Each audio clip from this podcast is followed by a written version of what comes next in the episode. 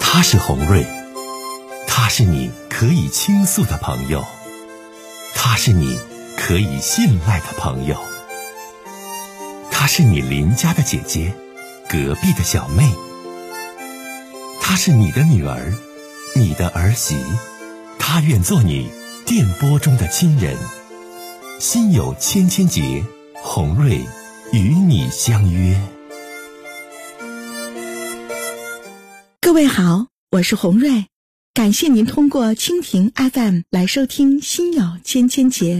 收听节目的听友也可以通过手机微信公众平台和红瑞进行互动。我们“心有千千结”栏目的手机微信公众号是大小写英文都可以，FM 八八八 X，FM 八八八 X。拿起您的手机，通过搜索 FM 八八八 X。就可以加入进来了。好的，接下来的时间，让我们来接听听众的热线。首先，咱们接通第一位听友的倾诉热线，听听他的事儿啊。您好，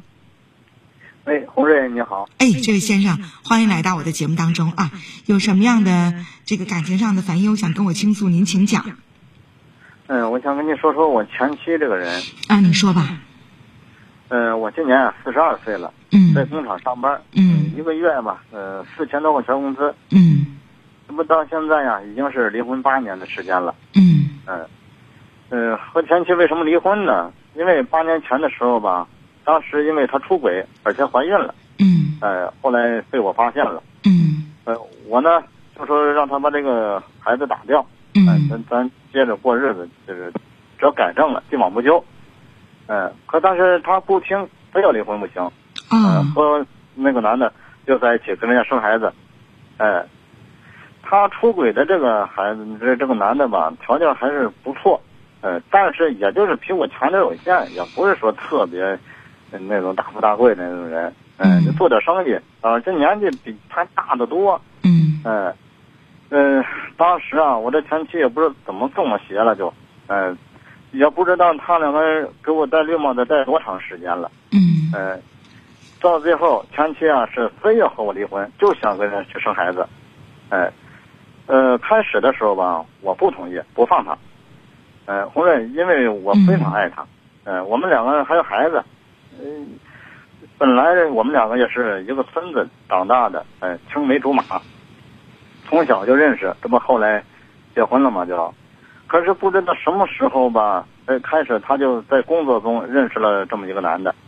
嗯、这个男的比他大十二岁呀、整整大十二岁，哎、而且还是个离婚的，呃，呃，也不知怎么回事，他说什么也要舍弃这个家，呃，舍弃我和孩子们，嗯、当时我拖着办这个离婚，我拖了他四个月的时间，啊呃，最后他他都起肚子了，都已经是，呃，我还是没同意离婚。啊最后他这个父母出面给我谈，呃呃，就说劝我离婚嘛，呃，说他现在心已经不在我这儿了，嗯哎、我这孩子也说，呃实在挽回不了就离婚嘛，嗯嗯嗯，这孩子想跟我一起生活，嗯、当时这不没办法嘛，我说那逼的到这个地步了，我说行，嗯、呃，我当时说什么呢？我说这个离婚协议上，那、嗯 要写上赔我十万，嗯、是给孩子的钱，这是，啊！当时是因为他找这人也有钱，完了婚内出轨这男的，完还给那男的怀孕了。你要求的就是呢，你赔偿我十 W 的精神损失费，当时是这么协议写的，嗯呃，对对对，就是这么写的，嗯、但是他不同意，嗯、我说你要不同意的话，我就不同意离婚，嗯、后来这不是他没办法了，说先给我五万，嗯、剩下的五万呢以后再给，嗯、这不到现在了，已经离婚八年时间了，一直没给，嗯、而且当时那个离婚协议上还有每个月五百块钱的生活费，嗯、给孩子的嘛，呃，离婚以后也是一直没给，一次没给过，哎、哎，而且红瑞啊，啊最让我心寒的是什么呀？啊。离婚八年时间了，他一次都没有来看过这孩子。哎，呃，离婚就说离婚的时候吧，他还提出来有这个探视权，哎，可是有探视权他可从来没来过，就别说是他了，连他姥姥姥爷也没来看过孩子，哎，我说这是不是因为我让他赔这十万，他才有气不想来看这孩子吗？这个孩子没关系啊，问题是嗯啊，现在我这孩子是特别想妈妈，嗯哎，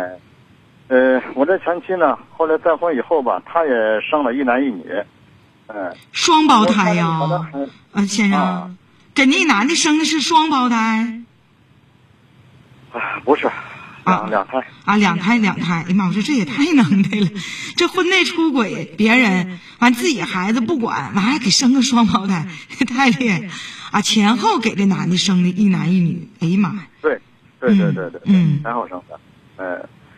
现在呀，我就是看着我的孩子呀，没妈呀，特别可怜，呃，我们两个的孩子是个小女孩儿，挺懂嗯事儿的孩子，呃，我看见这孩子在那儿发呆，我就心里就难受，感觉到是，嗯呃，今天打电话来是什么意思呢？就想问问红瑞，